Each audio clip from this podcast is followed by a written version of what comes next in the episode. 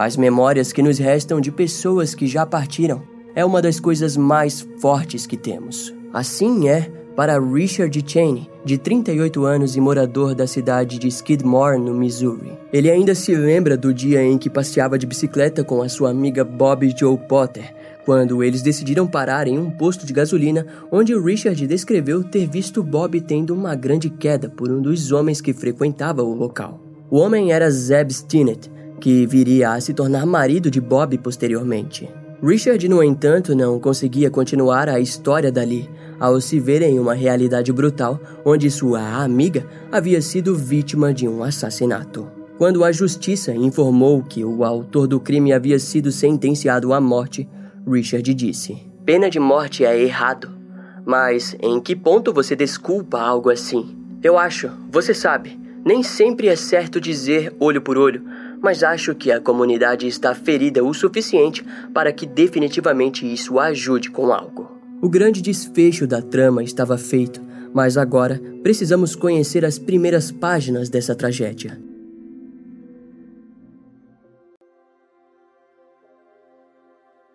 No dia 8 de dezembro de 2020, os moradores e vizinhos de Bob e Joe Stinnett fizeram uma vigília à luz de velas no parque da cidade para apoiar e para trazer conforto para os familiares da garota falecida já há tanto tempo. O grupo contava com cerca de 25 pessoas que, em coral, cantavam as músicas This Little Light of Mine e Amazing Grace, da cantora Odetta Holmes.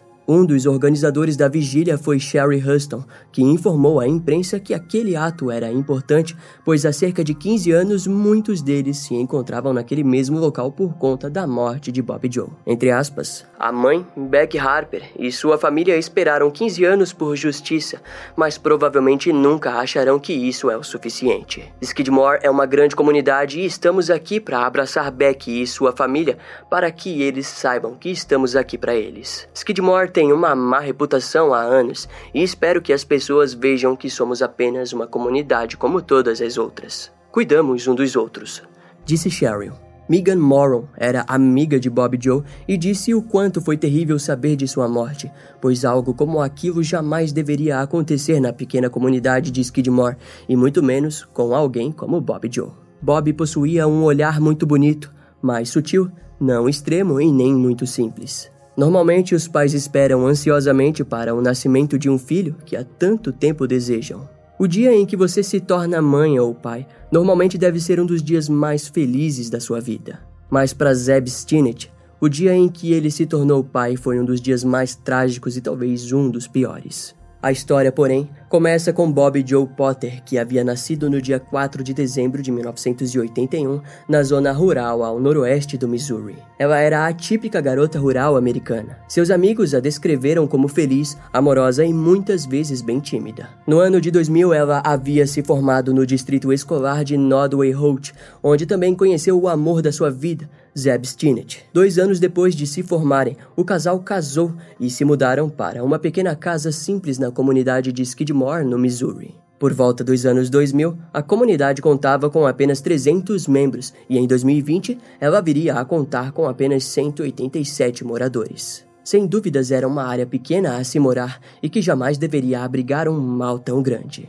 No ano de 2004, Bob Joe foi até uma exposição de cães onde conheceu uma mulher grávida chamada Lisa Montgomery. Lisa estava acompanhada de sua filha e informou que elas vinham da cidade de Melbourne, no Kansas, que curiosamente também era uma pequena cidade americana que atualmente conta com apenas 300 moradores. De qualquer forma, Bob se viu encantada com o amor que Lisa e sua filha possuíam pela raça de cachorros Hat Terrier. Depois que o evento acabou, tanto Bob quanto Lisa foram convidadas para participar de um chat online chamado The Hatter Shatter. Durante a primavera daquele ano, as então amigas compartilharam diversas informações de suas vidas e ambas estavam muito felizes por estarem grávidas. Na época, outra mulher que passou a se corresponder com Bob foi Darlene Fisher. Todas elas viviam em comunidades americanas bem pequenas, onde encontrar pessoas com gostos semelhantes era um tanto quanto difícil. Em dezembro de 2004, Bob já estava completando a sua vigésima semana de gravidez e, ao mesmo tempo,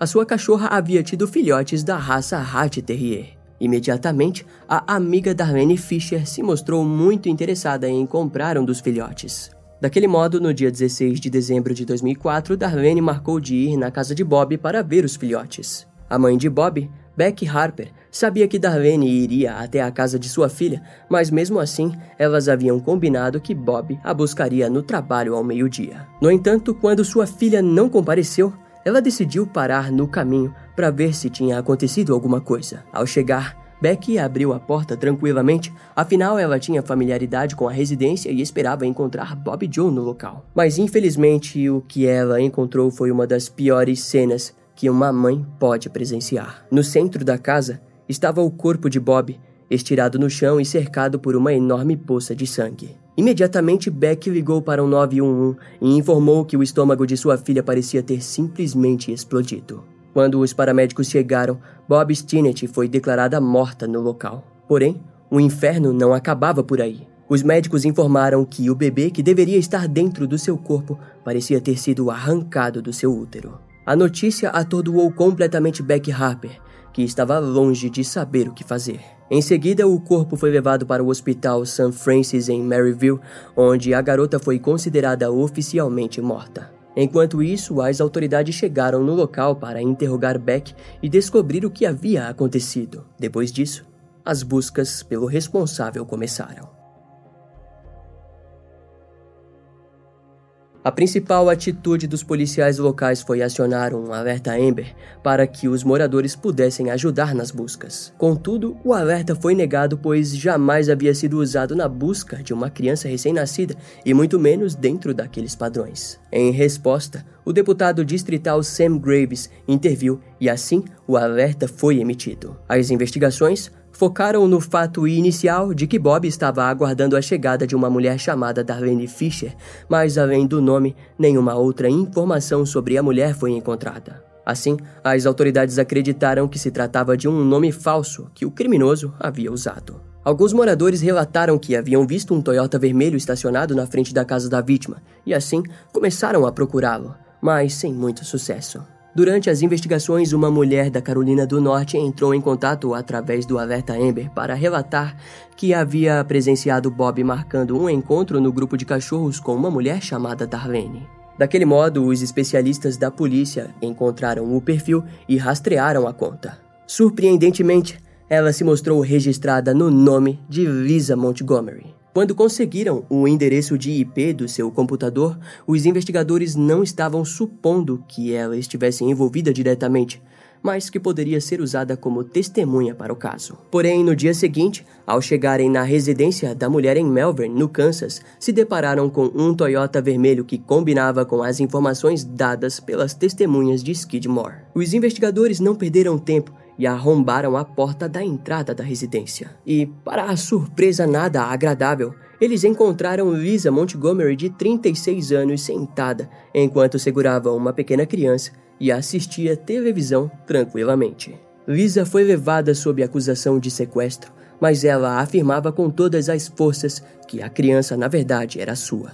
Assim, os investigadores emitiram uma busca e concluíram que nenhum bebê havia nascido recentemente na cidade da mulher. Os investigadores a levaram até a sala de interrogatório enquanto a recém-nascida foi levada para testes de DNA. Uma hora depois, Lisa acabou confessando o crime. Quando seu marido foi interrogado, ele informou que no dia anterior, por volta das 5h15 da tarde, Lisa havia ligado para ele dizendo que estava em meio a compras quando entrou em trabalho de parto e deu à luz. Quando o DNA foi comparado ao de Zeb Stinnett e a identidade da criança foi confirmada, as autoridades a acusaram de sequestro resultado em morte, que daria a ela uma sentença de prisão perpétua ou até mesmo a pena de morte. Lisa confessou que havia usado o nome falso de Darlene Fisher para que conseguisse se aproximar e ficar sozinha com Bob. De acordo com a criminosa, ela estrangulou a mulher com uma corda branca e depois cortou sua barriga para retirar o feto. O crime foi descrito pelo Departamento de Justiça como especialmente hediondo, mas ainda demoraria um tempo até que a justiça pudesse ser feita. Agora vamos entender um pouco da história de Lisa. Lisa Mary Montgomery nasceu no dia 27 de fevereiro de 1968 na pequena cidade de Melbourne, no Kansas. Durante a gravidez de sua mãe, Judge Shaughnessy, a mulher não parou de beber álcool em excesso, fazendo com que Lisa nascesse com danos cerebrais permanentes. Desde os 11 anos de idade, Lisa nasceu dentro de um lar completamente abusivo e, assim como sua mãe, ela encontrou fuga no álcool. Aos 14 anos, Judy ameaçou sua filha com uma arma, alegando que ela havia sido a responsável pelos abusos sofridos até então.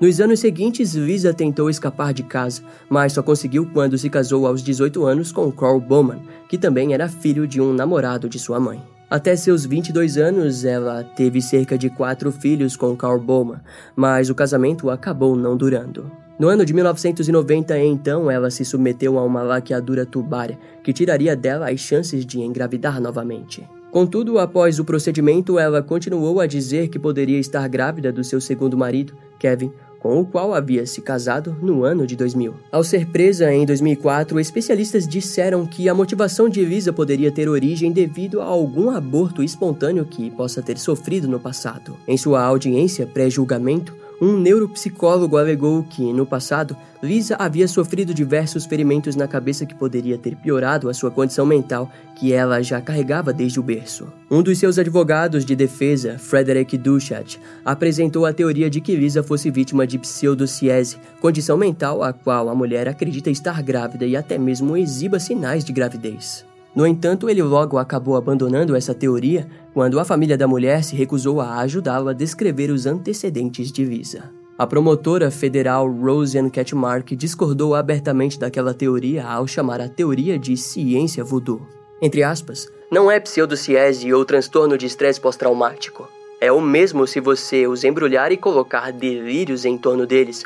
Não é insanidade, disse a promotora. Rosian também disse que Lisa parecia ter sido movida pelo medo de que seu ex-marido, Carl Bowman, fosse a expor sobre a mentira de estar grávida para que ganhasse a custódia dos quatro filhos do casal. E até mesmo a psiquiatra forense Park Dietz, que havia sido chamada pela defesa, negou o diagnóstico de pseudociese.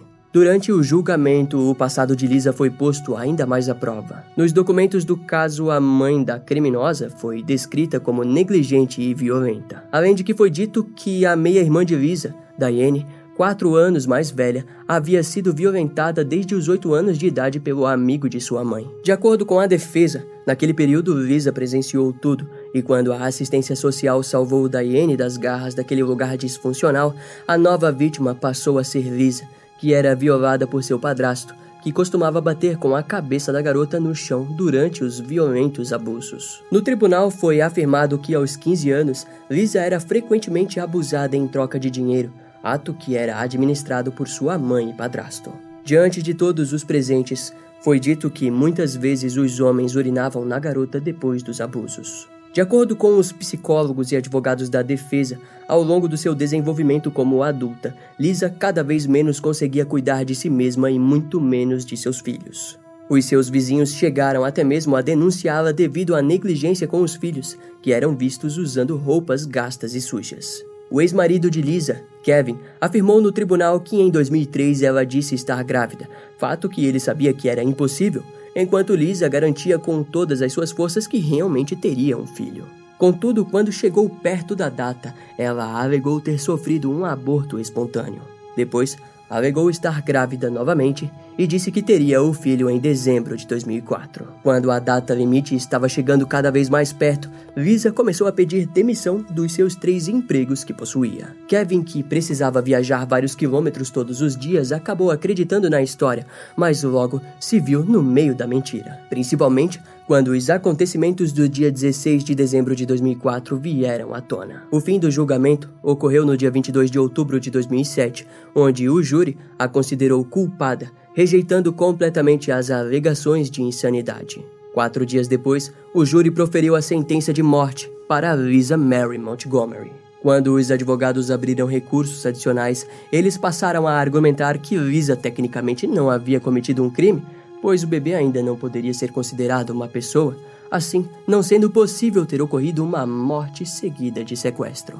Entretanto, os recursos foram negados quando os tribunais de justiça disseram que Lisa precisou matar Bob de qualquer jeito para concluir o sequestro. Desse modo, no dia 4 de abril de 2008, o juiz manteve a sentença final da criminosa. Depois que a sentença foi dada, alguns jornalistas e a advogada Kelly Henry começaram a publicar textos onde diziam que a defesa pública oferecida para Lisa foi totalmente incompetente. Além de que especialistas haviam a examinado e concluído que Lisa sofria de psicose, transtorno bipolar e transtornos de estresse pós-traumático. De qualquer forma, a sua execução foi marcada para o dia 8 de dezembro de 2020 por injeção letal na penitenciária dos Estados Unidos em Terre Haute, Indiana. Um dos seus advogados, porém, contraiu Covid e por isso uma nova data foi marcada para dia 12 de janeiro de 2021. Com aquele atraso, o juiz federal Patrick Hanlon suspendeu a nova data, alegando que a competência mental de Lisa deveria ser testada, pois a criminosa poderia não ter entendido os motivos que a levaram até a sua execução. Em resposta, uma votação na Suprema Corte ocorreu, onde a execução foi mantida e ordenada a ser feita imediatamente. Assim, no dia 13 de janeiro de 2021, Lisa foi levada para a sala de execução da penitenciária dos Estados Unidos em Terre Haute, onde uma funcionária da prisão retirou a máscara facial de Lisa e perguntou se a criminosa queria dizer suas últimas palavras. Em resposta, Lisa disse que não. Entre aspas, espero que ela esteja com medo. Espero que ela tenha ataques de pânico, disse uma das amigas de Bob. Naquele dia, Lisa se tornou a primeira prisioneira federal executada em 67 anos sem execução, sendo também a primeira a ser executada desde Kelly Gisendaner em 2015. Na época, a imprensa publicou matérias informando que apenas três mulheres haviam sido executadas pelos Estados Unidos, sendo elas Mary Surratt em 1865 e Ethel Rosenberg e Bonnie Head em 1953. Enquanto isso, todos os poucos moradores de Skidmore falaram abertamente sobre o desejo de morte para a criminosa.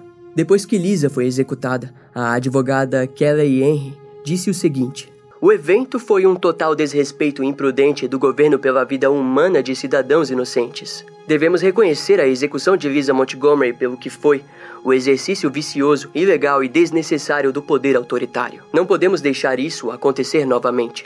Richard Cheney, amigo de infância de Bob, disse que os traumas pelos quais Lisa passou não eram justificativas pelos atos da criminosa, alegando que, entre aspas, muitas pessoas sofrem traumas e você não as vê matando mulheres grávidas e cortando bebês concluiu ele. A amiga de longa data de Bob, Megan Moron, concluiu ao dizer: Só espero que todos os eventos tragam algum tipo de paz e conforto para Beck e toda a família de Bob. Tem muitas pessoas por aí que estão protestando contra a pena de morte e querendo que Lisa seja salva, mas espero que também haja muito mais vozes contra o que ela fez com Bob. O assassinato de Bob torturou a família da garota, que já havia perdido dois membros antes dela. Primeiro, uma prima de Bob que havia sido espancada até a morte por seu namorado no ano 2000 e outra que havia desaparecido em 2002. Agora, Bob era a terceira a ter sua vida destruída sem explicações plausíveis ou aceitáveis.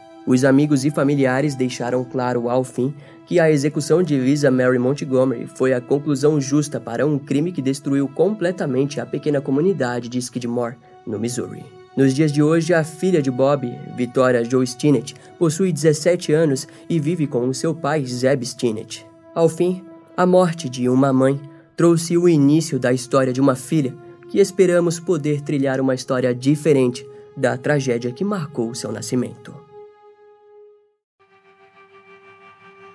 Esse caso vai ficando por aqui. Eu espero que você tenha gostado. Não esquece de me seguir nas outras redes sociais. Meu Instagram é brian.m, com dois M's, E-M-M-E. E não deixe de conhecer o meu canal no YouTube com os episódios mais recentes que irão demorar um pouco mais para vir aqui pro podcast. Eu vou ficando por aqui, até a próxima e tchau.